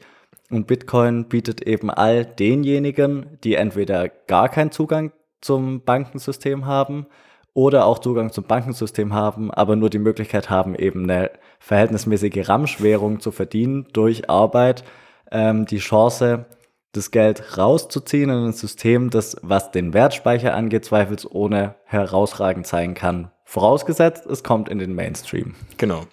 Und ähm, ich glaube, da sind wir jetzt an dem Punkt, also jetzt haben wir nur ein Drittel davon besprochen, wie es bei Bitcoin aussieht, was ja aber auch wieder interessant ist, weil man sieht, ähm, ähm, dass es eigentlich wichtiger ist zu verstehen, welche Probleme es gibt und dass Bitcoin sie lösen kann. Ja.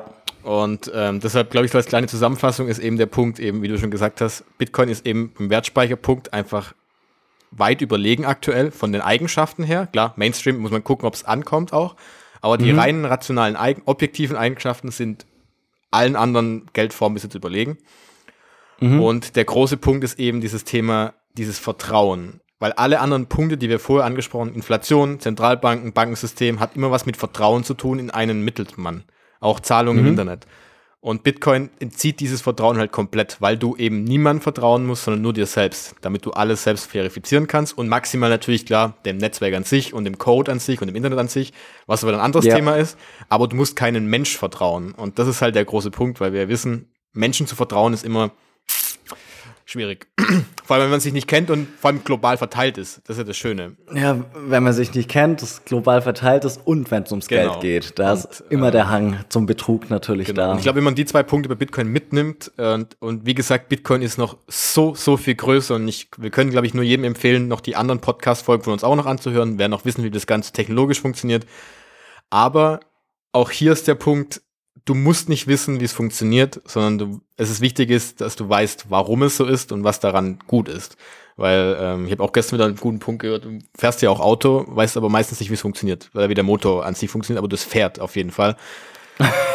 Und Ja, das das ist ja das. Interessante daran. Und, ähm, deshalb, für die meisten, oder für die, für die Anwendung reicht dieses Wissen schon komplett aus. Mhm. Genau. Gut, ähm, dann haben wir noch einen kleinen Special-Punkt und einen Punkt, der auch noch zu der Folge gehört. Kommen wir zuerst zu dem kleinen Special-Punkt. Das ist etwas Werbung in eigener Sache. Wir fassen uns aber kurz und widmen uns dann wieder dem eigentlichen Thema. Möchtest du kurz die äh, frohe Botschaft verkünden? Okay, äh, ja, wir haben jetzt die, die letzten Wochen, wenn nicht sogar Monate, hart dran gearbeitet. Erstens nämlich haben wir jetzt unsere eigene Homepage fertiggestellt, Mhm. ähm, nicht bitcoinverstehen.info, Dort haben wir nämlich äh, alle Podcast-Episoden zusammengefasst. Da findet ihr alle Links dazu, alle ähm, Inhalte und alle Links zu den Podcast-Plattformen und aber auch interessante neue Artikel oder Quellen, die wir da benutzt hatten. Das ist so ein Punkt, da sind wir äh, stolz drauf, dass das online ist jetzt. Und vor allem, wir haben äh, unseren ersten eigenen Online-Kurs zusammen erstellt.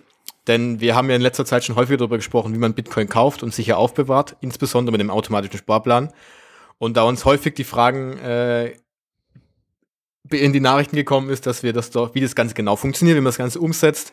Und natürlich das Medium Podcast immer so ein bisschen beschränkt ist natürlich, haben wir uns gedacht, ähm, wir übernehmen das Ganze mal auf und deswegen haben wir euch einen kompletten Online-Kurs zusammengestellt, bei dem wir euch zeigen, wie ihr mit der Relay-App einen automatischen Sparplan zusammen äh, einrichtet. Ganz einfach, von Anfang von der Einrichtung Download über die Einrichtung der App bis zu dem wirklichen Sparplan und danach natürlich zusätzlich noch, wie man mit der Hardware der Bitbox, äh, äh Bitbox 02 eben dann diese Bitcoin auch sicher und langfristig aufbewahrt. Mit allen Inhalten, mit allen Einrichtungen und ähm, genau, das findet ihr alles auf unserer Seite, also bitcoinverstehen.info.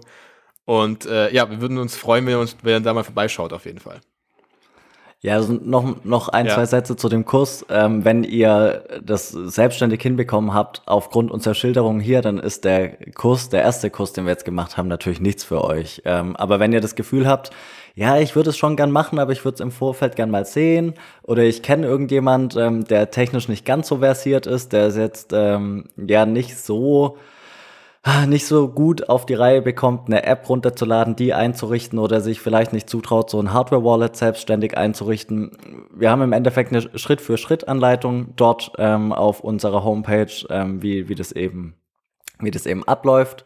Und yo, schaut vorbei, schaut's euch an. Ähm, wir werden noch einen Weihnachtsgutschein auch in die äh, Episodenbeschreibung packen und das soll es auch gewesen sein mit Eigenwerbung. Oder möchtest du noch was ergänzen? Mm, nee, ich glaube, das reicht auch erstmal.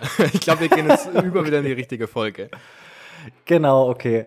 Zur Bitcoin-Wahrheit gehört nämlich natürlich auch, dass es auch ähm, berechtigte Kritiken gibt. Also es gibt viele Kritiken an Bitcoin. Wir haben dazu auch Stand jetzt drei unterschiedliche Folgen aufgenommen, in denen wir die unterschiedlichen Kritiken genauer beleuchten. Wir haben uns jetzt drei rausgezogen, die man eben sehr häufig liest, ähm, um das auch hier ein bisschen zumindest einzuordnen in relativ kompakter Form.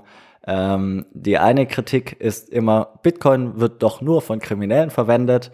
Dann gibt es die andere Kritik, ähm, die sagt, Bitcoin verbraucht so viel Strom wie beispielsweise ganze Länder, wie zum Beispiel die Schweiz. Äh, das kann doch nicht sinnvoll sein. Unter Umweltschutzgesichtspunkten ist es doch kompletter Blödsinn. Oder auch, ähm, Bitcoin ist doch viel zu volatil. Also die Preisschwankung ist viel zu groß. Wie soll Bitcoin jemals irgendwie äh, einen Wertspeicher, die Wertspeicherfunktion überhaupt erfüllen können, wenn das denn so brutal schwankt? Oder wie soll Bitcoin überhaupt ein Geld sein, wenn ich heute für mein Bitcoin 20.000 Brote kaufen kann und vielleicht morgen nur noch 5.000 Brote, weil die Schwankung ist einfach enorm. Also Jonas, wie sieht es aus mit der Kritik? Bitcoin wird doch nur von Kriminellen verwendet. Was entgegnest du diesen Leuten? Mm, ja, das ist die, die man, glaube ich, am meisten oder die man mhm. vor ein paar Jahren am häufigsten, glaube ich, gelesen hat. Denn es ist natürlich richtig, ähm, es ist rein digital, das heißt, wir können Transaktionen über die ganze Welt durchführen. Es ist anonymisiert, weil im Bitcoin-Netzwerk äh, agierst du nicht unter einem Klarnamen, sondern nur mit einer Adresse. Das Ganze mhm. ist anonym, aber halt eigentlich nur pseudonymisiert, weil theoretisch kannst du ähm, die ganzen Transaktionen immer nachverfolgen bis zum Anfang, wo du deine Bitcoin gekauft hast. Und da kann es natürlich sein, dass du möglicherweise bei irgendwelchen Online-Plattformen da deine, deine Adressen eingegeben hast. Und da könnte man sein, ah, Manuel hat diesen Bitcoin gekauft. Deshalb kann es sein, dass es dann nicht, es ist nicht ganz anonym, aber natürlich, es ist anonymer, als wenn ich eine Banktransaktion durchführe, weil da weiß die Bank auf jeden Fall, ja. da musst du dich ja ausweisen. Ähm, es hat niemand eine Kontrolle darüber, die Transaktionen werden von keiner Bank überwacht, was natürlich den Vorteil hat auf der einen Seite. Und es kann natürlich, jeder kann mitmachen. Das heißt, es wird niemand dran gehindert daran. Egal, ob du jetzt ein, ein Mafia-Boss bist oder ob, die, ob du jetzt der ganz normale ähm, Mann von nebenan bist oder die, mhm. die Frau aus äh, Neuseeland, was auch immer. Es ist keiner wird ausgeschlossen. Hat natürlich, wie, wie du ja auch schon häufig angesprochen hast, zwei Seiten. Das ist natürlich, die eine Seite ist natürlich die Möglichkeit, dass jeder mitmachen kann. Es wird keiner überwacht. Hat natürlich auch den Punkt, dass theoretisch auch das Kriminelle verwenden können. Klar. Klar. Aber das ist vergleichbar mit dem Bargeld. Beim Bargeld ist es nicht genau das Gleiche. Beim Bargeld hast du genau die gleichen Punkte, außer dass es natürlich nicht digital ist, aber es ist komplett anonym, niemand überwacht es. Weil wenn wir uns treffen auf der Autobahn oder an der Autobahnraststätte und ich gebe dir fünf Euro, kriegt das niemand mit. Ja. Genau. Und auch dort ist es eben so, ähm, dass Bargeld genauso für kriminelle Zwecke verwendet wird. Und Bargeld ist theoretisch ja sogar noch anonymer, weil ich es nicht irgendwo kaufen muss und ich krieg's ja. irgendwo her. Deshalb, ähm, ja, es kann von allen verwendet werden, auch, auch von Kriminellen. Aber es ist natürlich der Punkt, jede Technologie kann, genauso das Internet, müsstest du genauso sagen, das Internet wird auch nur von Kriminellen verwendet. Ja, ja, ja. theoretisch schon, aber die andere positive Seite ist viel größer als die kriminelle Seite. Deshalb der Punkt, berechtigte Kritik, ja, aber es geht nicht anders. Es wird immer so sein, dass jede Technologie anders verwendet wird. Ja, man muss es halt auch einordnen, Klar. weil häufig wird ja von den Kritikern das so dargestellt, als wäre jetzt Bitcoin der Türöffner für sämtliche kriminellen Machenschaften. Und wie du gesagt hast, mit Bargeld ist es genauso möglich. Das zum einen und zum anderen ähm, organisierte Kriminalität braucht kein Bitcoin, um Gelder über Landesgrenzen hinweg zu schieben. Da gibt's andere Möglichkeiten, beispielsweise Drogengeld zu waschen oder ähnliches. Ähm, war jetzt auch in New York war das, glaube ich, dass vor ein paar Wochen aufkam, dass ähm, ganz teure Penthouse-Wohnungen äh, von Kriminellen eben gekauft wurden, um dort Geld zu waschen. Also es gibt auch, also durch den Kauf eben Geld zu waschen. Es gibt auch andere Möglichkeiten und die richtig dicken Fische der äh, organisierten Kriminalität, die brauchen kein Bitcoin, nee. um ihr Geld eben von A nach B zu schieben. Also die haben andere Wege. Es ist ein bisschen kurz gedacht, da zu sagen, ähm, dass jetzt Kriminelle irgendwie nur Bitcoin nutzen oder Bitcoin da äh, Potenzial bietet, ganz neue Möglichkeiten zu gehen aus krimineller Sicht. Also wahrscheinlich ist es sogar noch, es ist wahrscheinlich für die großen Fische, für die ist es sogar wahrscheinlich zu gefährlich, das zu benutzen. Weil du ja, auch zu umständlich, umständlich gefährlich und es gibt gar keinen Sinn. Also, ja.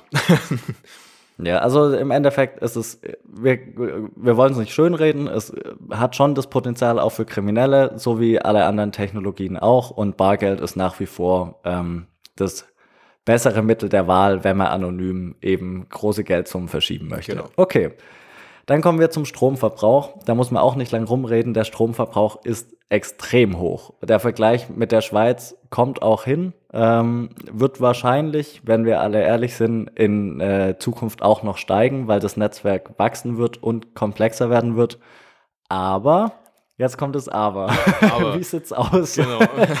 Für was wird der Strom denn verwendet? Kann man, kann man, das vergleichen mit beispielsweise dem Bankensystem? Kann man. Beziehungsweise kann man, aber. Also der Stromverbrauch äh, äh, äh, kommt daher von dem Mining-Prozess, den wir jetzt nicht erklären wollen dabei. Das äh, haben wir in einer extra Episode mal äh, schon genauer angeschaut. Aber dabei. Genau, die Miner, die eben minen, sind eben Netzwerkteilnehmer. Genau, die, also die gehören dazu, sind einer der drei Gruppen. Genau, und die lassen große Serverfarmen meistens laufen, die eben Strom verbrauchen und dieses, mhm. dieses, dieser Strom wird eben, oder die Serverfarmen sind dazu da, um das Netzwerk zu sichern. Das heißt, sie, ähm, ähm, sie ähm, stellen überhaupt die Basis her, dass dieses Netzwerk, das ohne Vertrauen läuft, ohne zentrale Instanz, dass es überhaupt funktionieren kann. Das ist der erste mhm. Punkt. Man müsste es nämlich damit vergleichen, im Bankensystem, was wenig die wenigsten machen, im Bankensystem müsstest du nämlich damit reinzählen, weil das ganze Bankensystem ist ja nicht nur die Bank, wo du hingehst, mehr ist es ja nicht, sondern es ist ja, ja, viel, viel größer. Zum Beispiel, das sind die Mitarbeiter der Bank, die bezahlt werden müssen, die müssen jeden Tag zum Arbeiten kommen. Ähm, sie müssen, äh, du hast die IT-Sicherheit, jeder Server, der irgendwo läuft, jede Transaktion, die bei deinen Kreditkartenunternehmen, die ja läuft ja alles im Hintergrund ab, im Internet zum Beispiel. Auch jede Transaktion, jede Überweisung, die du das Online-Banking machst, musst du da reinzählen. Jeder Stromverbrauch dafür zählt dazu.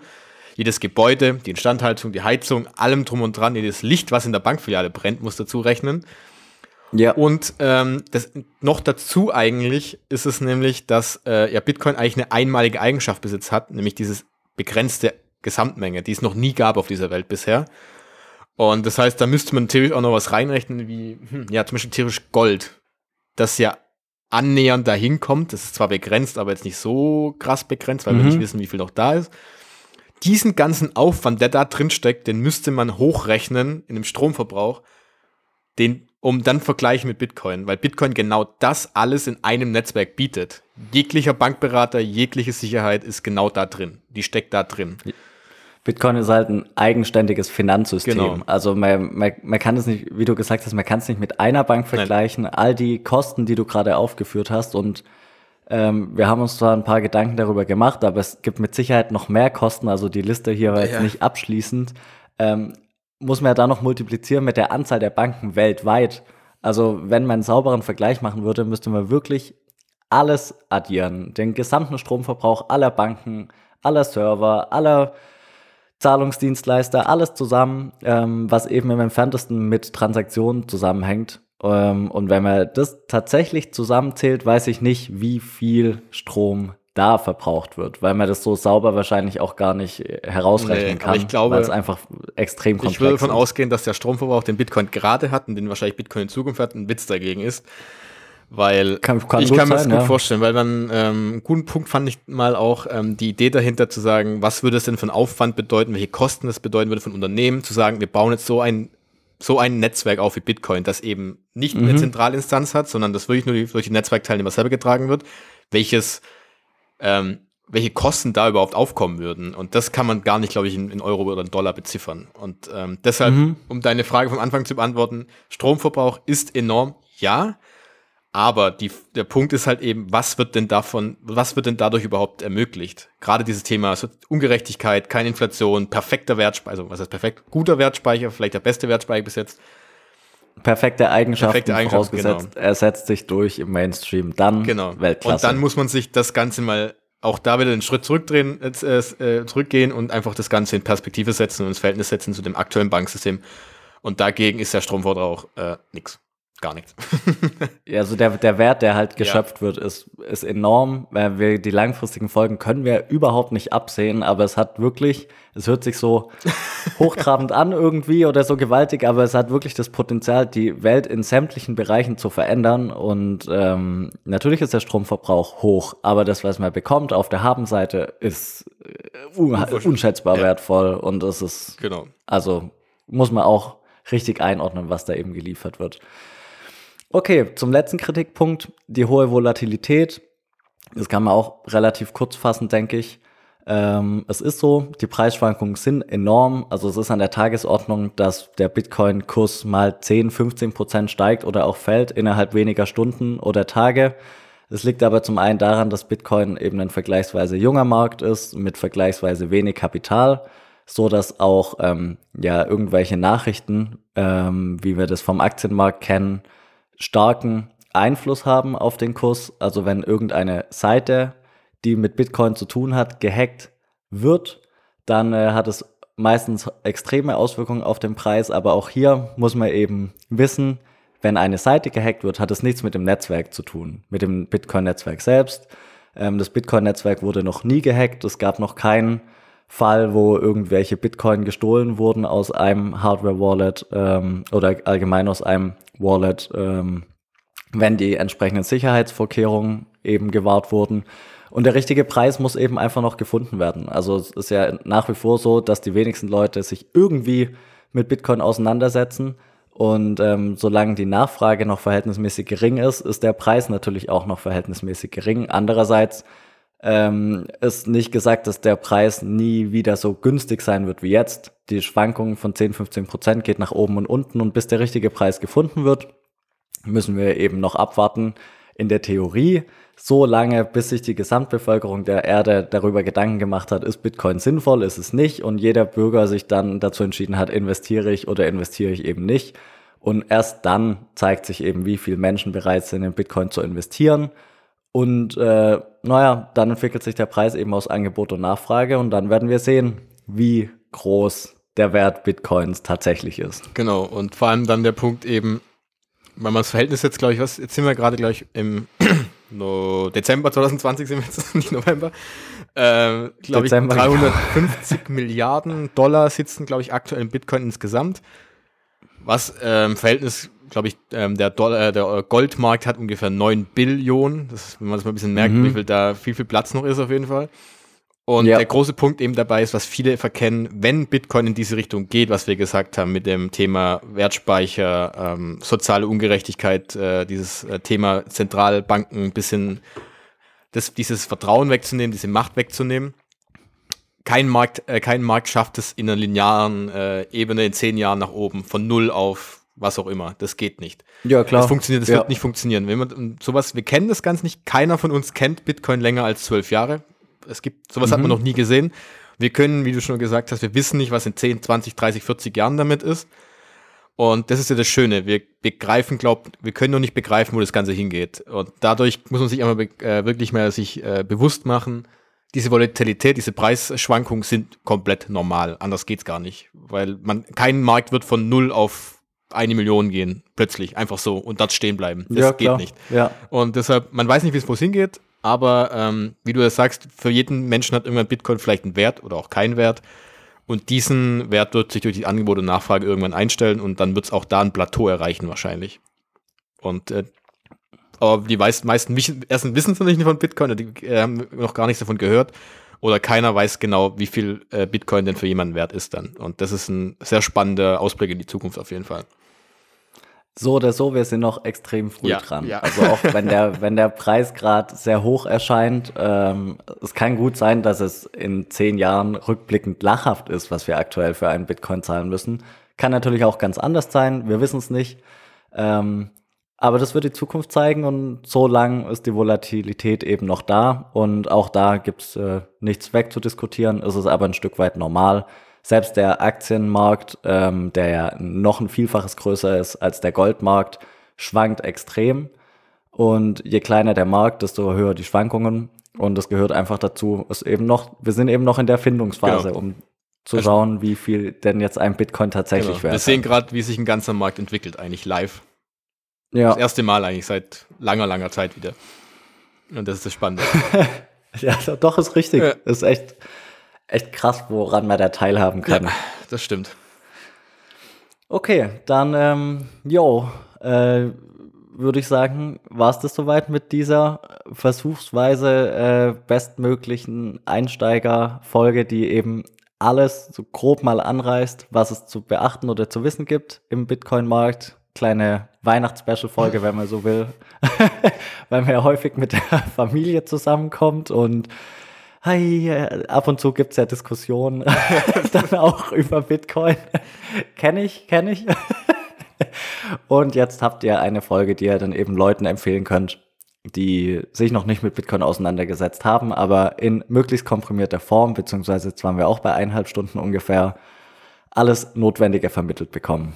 Genau, und äh, auch da der Hinweis eben, dass es wirklich nur das Notwendige ist, das ausreicht. aber wenn man. das war jetzt in jedem Aspekt waren wir nur an der Oberfläche. Genau. Aber es ist mal ein Anfang und man sieht, wie, wie, wie tief man da einsteigen kann, wenn man möchte. Und ähm, deshalb auch da hier der wichtige Hinweis eben, wir haben da ja zu jedem einzelnen Thema, das wir jetzt angesprochen haben, haben wir wirklich eine extra Folge, sogar eine eigene Folge darüber gemacht. Oder haben Teilweise auch mehrere. teilweise auch mehrere oder halt eben auch ähm, in den Folgen selbst ähm, drüber gesprochen. Und das werden wir euch aber alles in die Podcast-Episodenliste, äh, in die Episodenbeschreibung reinschreiben und auch auf, und auf, der, auf unserer Homepage, werden wir das detailliert aufschreiben, auch mit den einzelnen Links zu den einzelnen Episoden. Und dann natürlich auch ganz wichtig, weil ja viele dann wahrscheinlich sagen, äh, ja, aber jetzt ist es schön und gut, wo kaufe ich das Ganze jetzt? Wie bewahre ich sowas überhaupt auf? Auch da die ganzen Folgen, weil das Ganze ein bisschen detaillierter ist, werden wir euch alle verlinken. Da könnt ihr gerne weiterhören, dann noch weiter. Und da, wenn ihr das hört, dann wisst ihr auch ganz genau, wie man es kaufen kann und was man dabei beachten muss. Und genauso wie so die Sicherheit und das Aufbewahren bei Bitcoin eben so eine große Rolle spielt. Ja, und wenn ihr sagt, okay, ich würde es aber gerne mal noch sehen, bevor ich es kaufe, dann gibt's ja jetzt unseren Kurs. Perfekt. genau.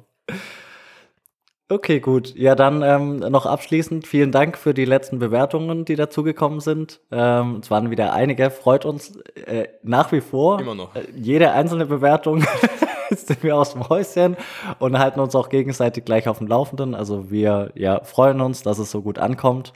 Und ja, natürlich frohe Weihnachten, schönes, entspanntes Fest. Genau. Und dann würde ich sagen, bis nächste Woche. Genau, dann auch vielen Dank von mir fürs Zuhören und äh, nächste Woche gibt es dann wieder eine, Anführungszeichen, eine normale Folge mit einem äh, eher wieder detaillierteren Thema, würde ich mal sagen. Genau, normaler Umfang, normales Thema. Genau. Und so sieht's Ja, aus. dann äh, auch von mir schöne Feiertage und äh, wir hören uns dann nächsten Sonntag wieder. Jo, bis nächste Woche. Ciao. Ciao.